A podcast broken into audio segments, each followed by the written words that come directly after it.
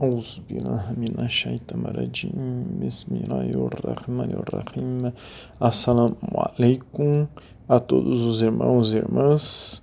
O texto base de hoje é do livro Oceanos de Misericórdia, livro 2.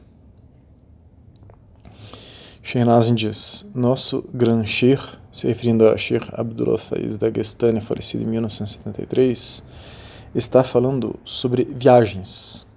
O profeta sallam, exortou as pessoas a viajar, quer dizer, incentivou as pessoas a viajar. É Sunnah, o famoso caminho de todos os profetas, porque eles foram ordenados a ensinar as pessoas e treiná-las. Então, Sunnah significa costumes, falas, ditos, ensinamentos, modo de ser do profeta Muhammad sallallahu alaihi wasallam. Nós temos estudos, vários estudos sobre a Sunnah e temos estudo também sobre o caminho profético, como a maneira do profeta Muhammad era a maneira de todos os outros profetas. Quem quiser pode nos solicitar estas e todas as audioaulas que mencionarmos. Muitas pessoas não conseguem encontrar uma razão para ir aos profetas. Seus egos os impedem. Mas se um profeta vier até eles, eles podem acreditar. Qualquer pessoa olhando, falando ou sentando, respeitando, ajudando ou dando algo a eles, deve chegar à felicidade, fé e Islã. Então é muito meritório ajudar um profeta, nem que seja sentar para ouvi-lo.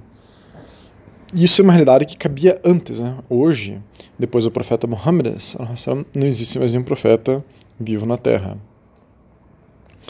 Então, é, temos estudos sobre a felicidade, sobre a fé e sobre Islã. Continuando, se alguém dá uma coisa simples, uma pequena ajuda a um profeta é o suficiente para estar em proteção com ele no último dia, no dia do juízo. Né? Temos estudo sobre o dia do juízo. Portanto, os profetas viajaram entre as pessoas. Você sabe como é difícil para os profetas se misturarem com as pessoas? Você pode citar um profeta que não se mistura com as pessoas? Você pode? Então, não existe. Todos os profetas estavam no meio das pessoas, pregando a palavra de Allah subhanahu wa. Não existe halwa, reclusão, vida monástica no Islã, no sufismo. Halwa, reclusão, é pontual, é um período curto que a pessoa fica em halwa. Ou, eventualmente, que não seja tão curto. Nós temos estudos sobre o que é uma reclusão, o que é um, um momento de recolhimento, de isolamento no Islã e no sufismo, que se chama halwa. Continuando, eles estavam indo para suas reuniões e os convocando, e essas eram pessoas muito difíceis. Então, isso que eles estavam indo para suas reuniões, quer dizer, as pessoas se associavam aos profetas. A associação é também sorba. É, temos estudo sobre sorba. Alá Todo-Poderoso diz: saia e mostre-se, e chame-os, e seja paciente com eles. Para cada áulia nos passos do profeta, é o agibe, obrigatório para ele viajar. Então, é, Aulia é Aulia Allah, amigos íntimos de Allah subhanahu wa ta'ala. Temos estudos sobre isso. O Ajib, a tradução correta seria quase obrigatório, mas foi colocado aqui no texto como se fosse obrigatório. Então, finalizando as palavras de Shirnazi, eles são caçadores de pessoas para trazê-las de um caminho falso para o verdadeiro. Por 40 anos tenho viajado por causa da Sunna e por ordem de meu grande Sheikh e me relacionando com as pessoas para que elas possam nos ajudar, nos respeitar ou olhar para nós. Então, o que está sendo dito, em essência, nesse texto de hoje, é que o profeta, sallallahu alaihi wasallam, viajava para ensinar o Islã. E quando ele não podia viajar, ele mandava representantes seus aos mais distantes reinos ao redor da Península Arábica para levar a mensagem e o convite para que as pessoas por lá entrassem no Islã. Em muitos lugares se tornaram majoritariamente islâmicos assim, recebendo é, enviados do profeta Muhammad para oferecer o Islã. Viajar para ensinar o Islã é sunnah o profeta sallam, fazia e mandava pessoas fazerem.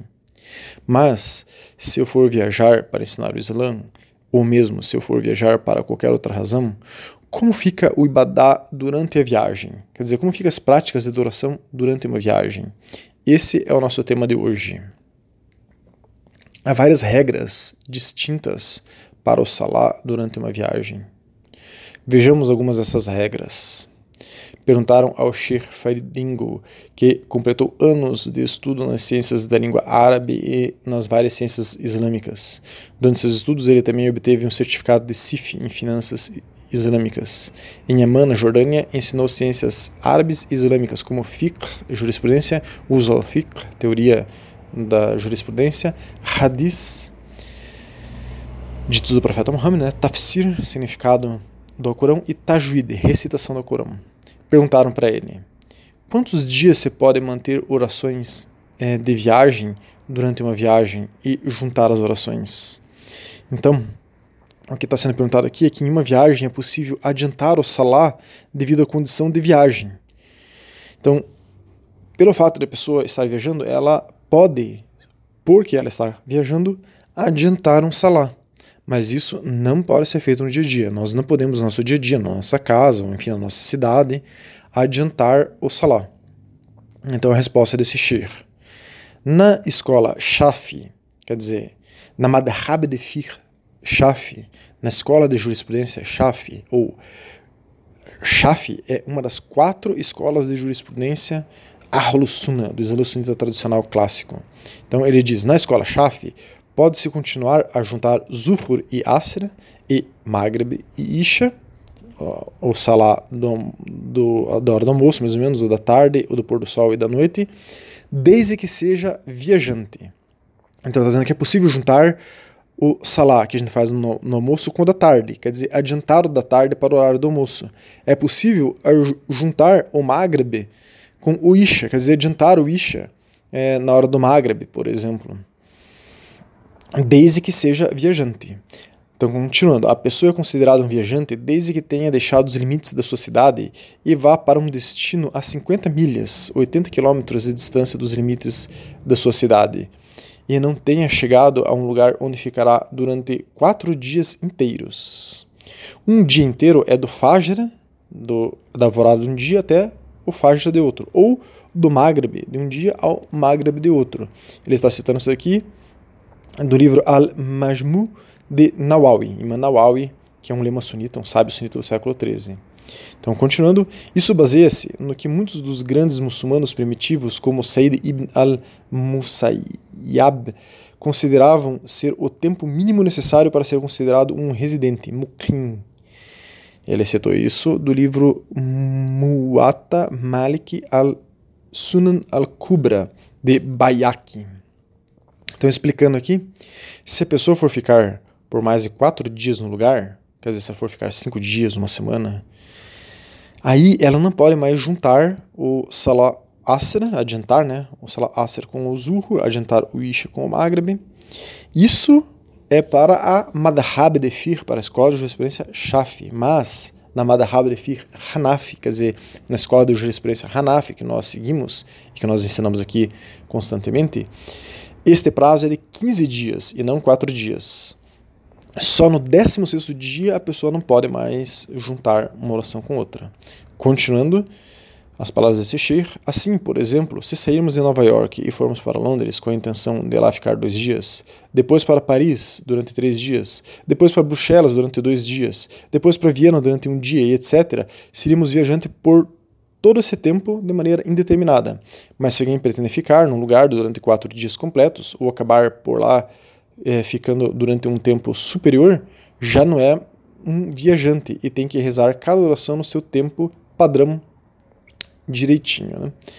Então, para nós, esse tempo de perder a condição de viajante para a escola Hanaf é no 16 dia, depois de 15 dias. Né? Então, esta é o término da fala desse Shir. Será que há mais regras quanto ao Salah, o Salah nas orações obrigatórias, para quem é viajante? Sim, há mais regras. Há várias regras que vamos citar algumas aqui. Vejamos outra. Perguntaram ao Sheikh Yusuf Velt, formado em Tarim, no Iêmen. É um aluno de Habib Umar e outros grandes ícones do Islã. Ele foi autorizado, tem já para é, ensinar ao Corão e ciências islâmicas.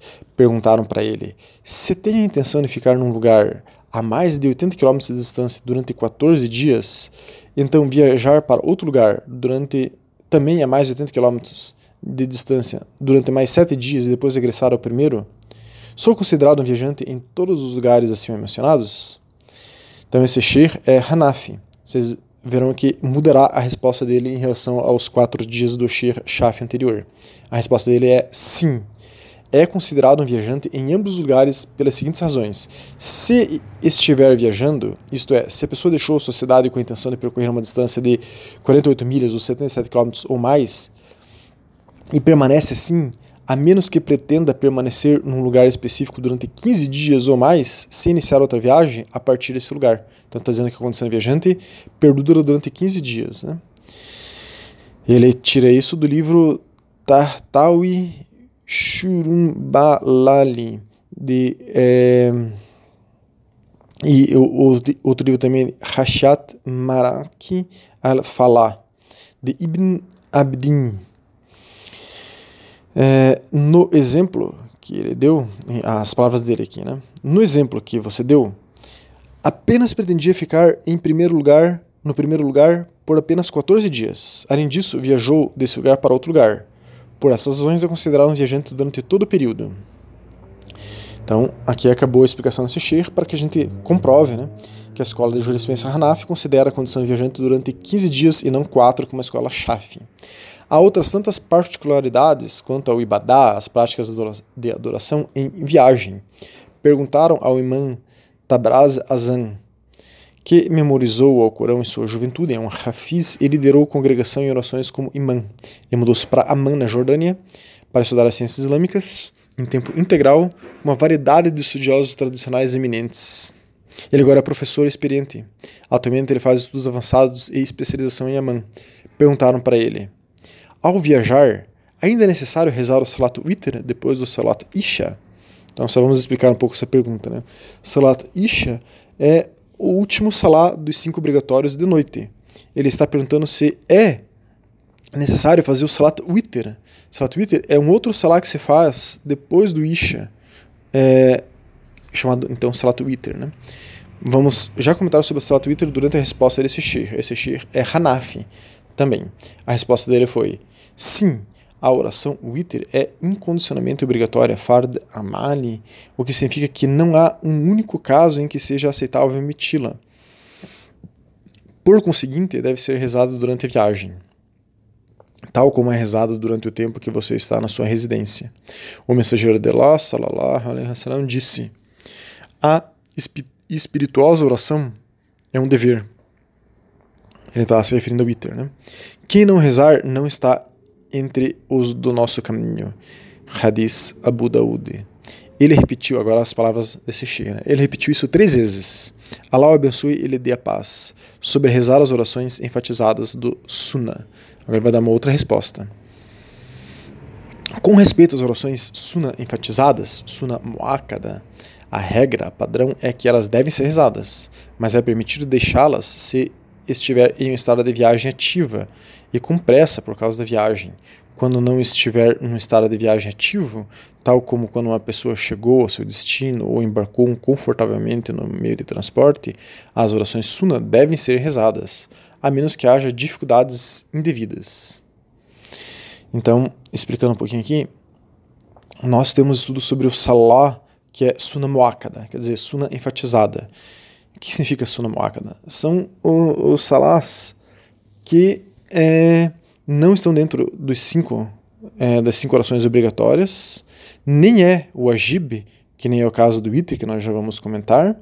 São outras sunas, perdão, outros salá, sunas, quer dizer, que o profeta fazia, que não são as partes obrigatórias, as orações obrigatórias. Então, só respondendo essa pergunta aqui, esclarecendo ela, é que quem não faz a Suna Muakkada em casa não precisa fazer na viagem. A Suna Muakkada não é farda, não é obrigatória, mas traz muita baraka, muitas bênçãos. Nós temos estudo sobre o que é baraka, o que é bênção. O profeta Sallallahu fazia no seu dia a dia mais de 20 salá por dia.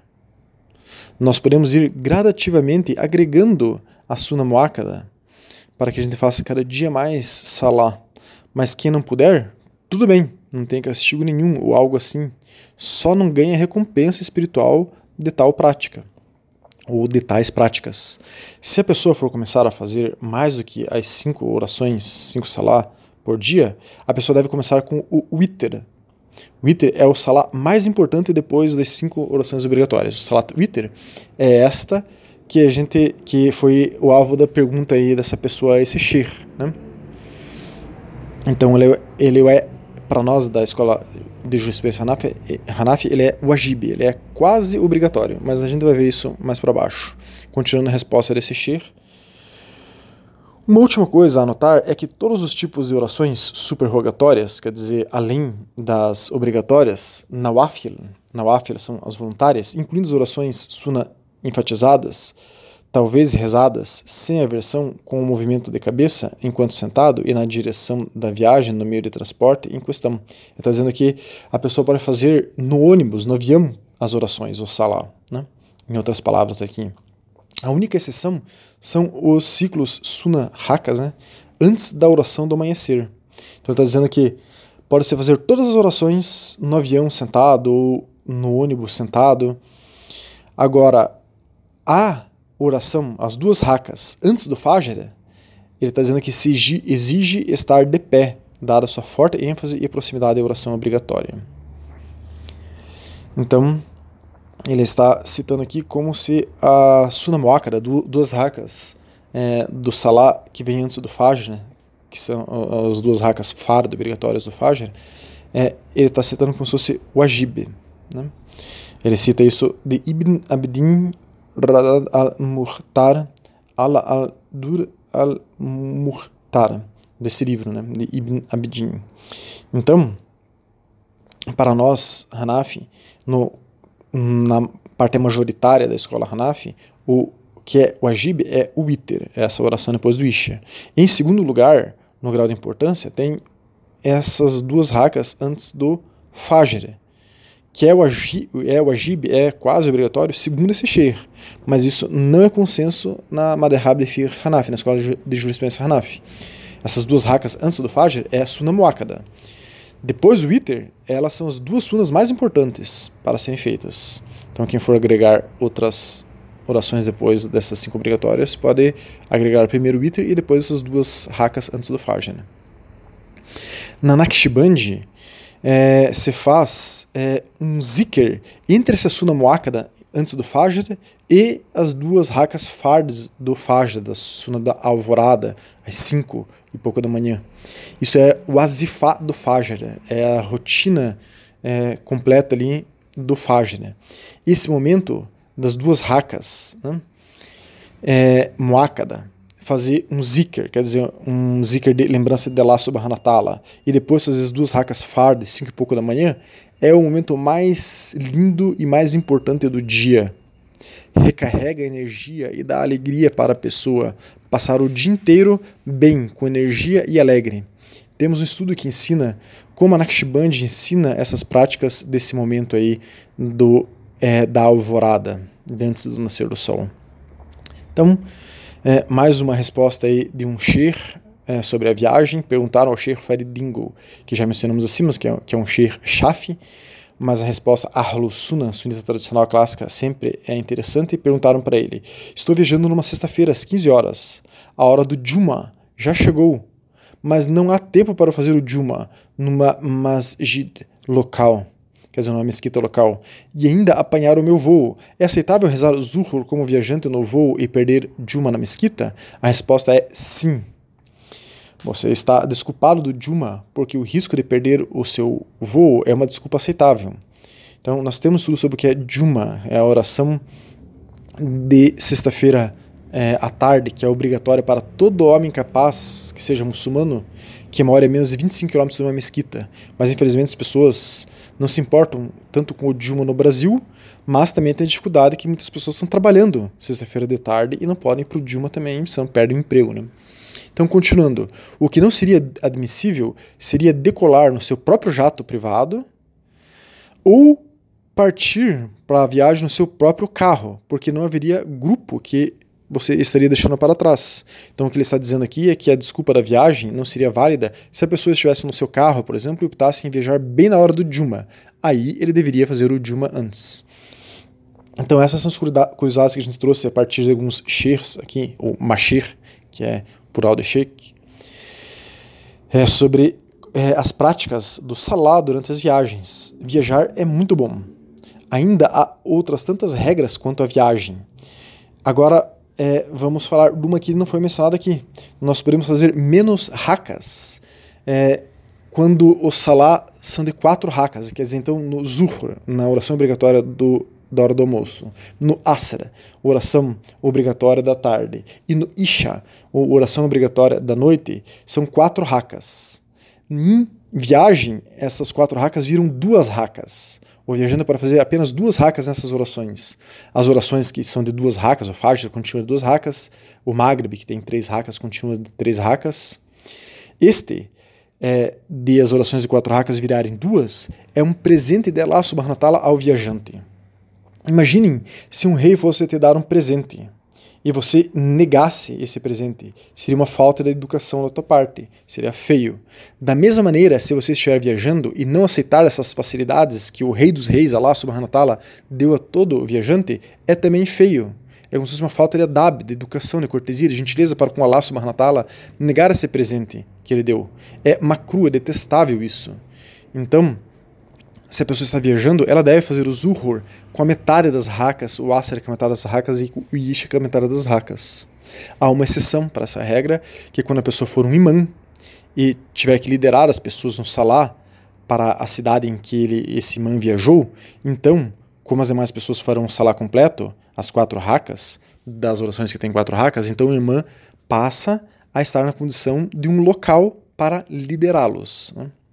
Que Allah subhanahu wa ta'ala proporcione a volta normal de viagens, que nós possamos ir para várias cidades no Brasil, encontrar os irmãos e irmãs Naqshbands e os irmãos e irmãs muçulmanos aí e não muçulmanos que simpatizam conosco e possamos estar junto em, é, em encontros, fazer salah, zikr. Isso acontecia antes da pandemia. Que Allah subhanahu wa ta'ala nos permita voltar a essa condição com uma condição mais de normalidade. Já temos inclusive algumas viagens marcadas e outras quase marcadas. Iremos divulgar por aqui cidades que estaremos passando, inshallah. Assalamu alaikum wa rahmatullahi wa barakatuh.